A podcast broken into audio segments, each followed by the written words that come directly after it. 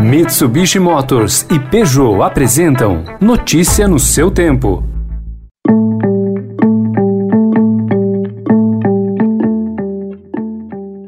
Olá, seja bem-vindo. Começando mais um Notícia no seu tempo, podcast produzido pela equipe de jornalismo do Estadão para você ouvir em poucos minutos as principais informações do jornal. Você acompanha esse podcast em qualquer plataforma de streaming, agregadores de podcasts e agora também na playlist Caminho Diário do Spotify. Entre os destaques de hoje, a redução da expectativa de vida em alguns estados brasileiros por causa da pandemia, a CPI da Covid, que pode ter como foco inicial os militares e a volta do paulistano às compras. Nós tivemos uma grande conquista do esforço de todos, redução da ocupação de leitos, redução das internações, e com essa conquista, nós temos agora um voto de confiança para os setores econômicos poderem iniciar essa retomada. Esses são alguns dos assuntos desta segunda-feira, 19 de abril de 2021.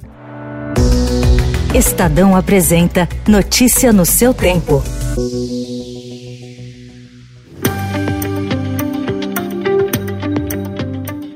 O Estadão informa que a pandemia está levando os brasileiros a viver menos. Antes da Covid-19, a expectativa de vida era em média de 76,6 anos. Com o aumento de mortes pelo coronavírus, o resultado deve cair para 74,6 anos. Será a primeira queda do indicador desde 1940. Em algumas partes do país, a piora será ainda mais acentuada. O Distrito Federal é o local mais afetado. O Norte, porém, é a região mais afetada. Em São Paulo, a perda deve chegar a 2,17 anos, passando de 79,11 para 76,94 anos.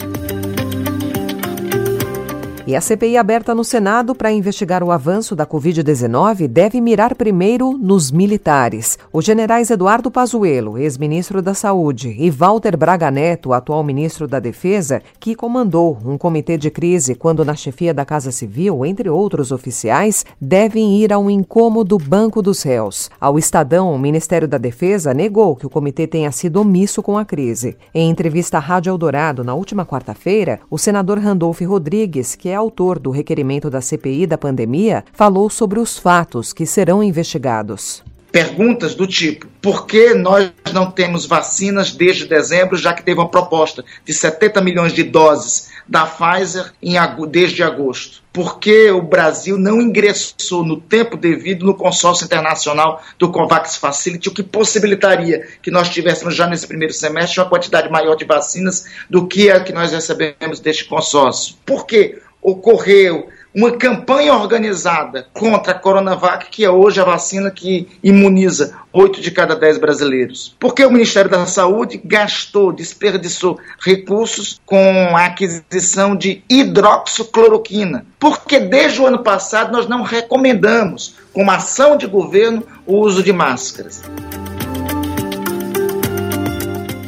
Aliás, a combinação perversa de três riscos, o fiscal, o político e da condução da crise sanitária na pandemia, está por trás do patamar elevado do dólar no Brasil, que não cede, apesar da maré favorável para o fortalecimento do real frente à moeda norte-americana. Na virada do ano, a expectativa de muitos craques do mercado era de que a perspectiva do início do ciclo de alta de juros pelo Banco Central e do boom de alta de commodities iria contribuir para a valorização da moeda brasileira. Mas esse movimento não aconteceu. Economistas ouvidos pelo Estadão apontam que o dólar poderia estar abaixo dos cinco reais se não fosse o caldo de incertezas que rondam a economia brasileira em 2021.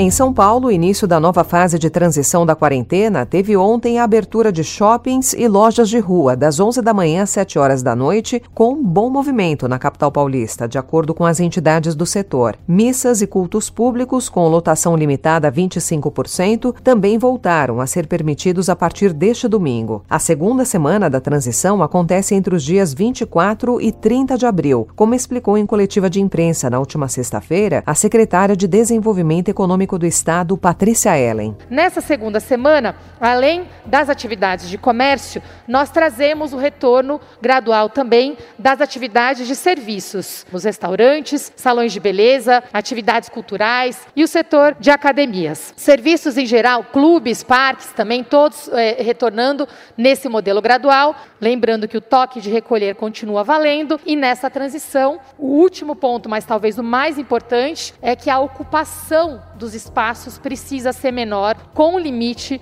de 25%. E falando em São Paulo, as aulas virtuais estão atraindo alunos de outros estados brasileiros e até do exterior para as escolas da capital paulista, enquanto as aulas permanecem online, ao menos para parte da turma. Com ajustes no fuso horário e uma dose de paciência, o intercâmbio se torna possível e a troca de experiências e cultura pode virar até parte da aula. O Estadão traz na reportagem vários casos como exemplo. Um deles é do menino Damian, de 7 anos, que mora em Santa Cruz de la Sierra, na Bolívia. Notícia no seu tempo. E em 20 segundos eu volto para falar da promessa de Estados Unidos e China em trabalhar juntos contra a mudança climática e sobre os Jogos Olímpicos. Desbravar um terreno difícil, apreciar paisagens ou encontrar novos destinos. Não importa o destino que for explorar, a Mitsubishi Motors tem um 4x4 para acompanhar qualquer aventura. Conheça os modelos em mitsubishimotors.com.br.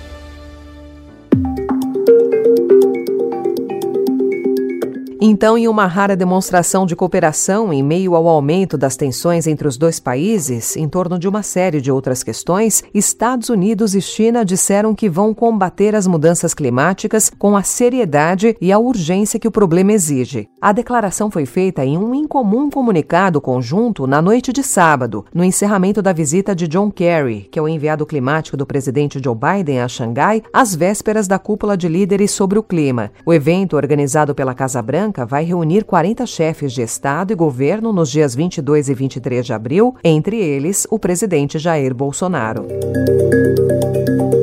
Agora sobre os Jogos Olímpicos de Tóquio. O Estadão informa que ao menos 44 atletas da delegação brasileira podem desembarcar no Japão em julho, já vacinados contra o novo coronavírus. Isso porque eles são militares e, na condição de integrantes das Forças Armadas, fazem parte do grupo prioritário do Plano Nacional de Operacionalização da Vacinação contra a Covid-19, estabelecido pelo Ministério da Saúde. Como algumas modalidades ainda estão em fase classificatória, esse número pode pode aumentar.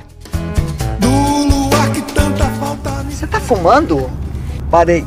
Voltei agora. Mãe, tem um vírus pulmonar terrível matando as pessoas. Você quer o quê? Você quer morrer? Quero viver.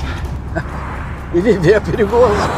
Esse é um trecho do episódio que Fernanda Montenegro e Fernanda Torres gravaram para a série Amor e Sorte, da Rede Globo. E em entrevista ao Estadão, mãe e filha falaram sobre os quatro meses que ficaram isoladas no sítio da família, na Serra do Rio de Janeiro, durante a pandemia. Aliás, foi durante esse confinamento que elas produziram e gravaram esse episódio. Falaram também sobre o que mais admiram uma na outra, como é quando trabalham juntas e as comparações que Torres já sofreu por ser filha de Montenegro durante a carreira. Na entrevista, as Fernandas comemoram o trabalho em família. Encerrando a edição de hoje do Notícia no seu tempo, com a apresentação e roteiro de Alessandra Romano, produção e finalização de Mônica Herculano. O editor de núcleo de áudio é Emanuel Bonfim. E amanhã, a partir das 5 horas da manhã, mais um resumo das notícias do Estadão para você começar o dia bem informado. Obrigada pela sua companhia e uma ótima semana. Você ouviu Notícia no seu tempo. Notícia no seu tempo. Oferecimento: Mitsubishi Motors e Peugeot.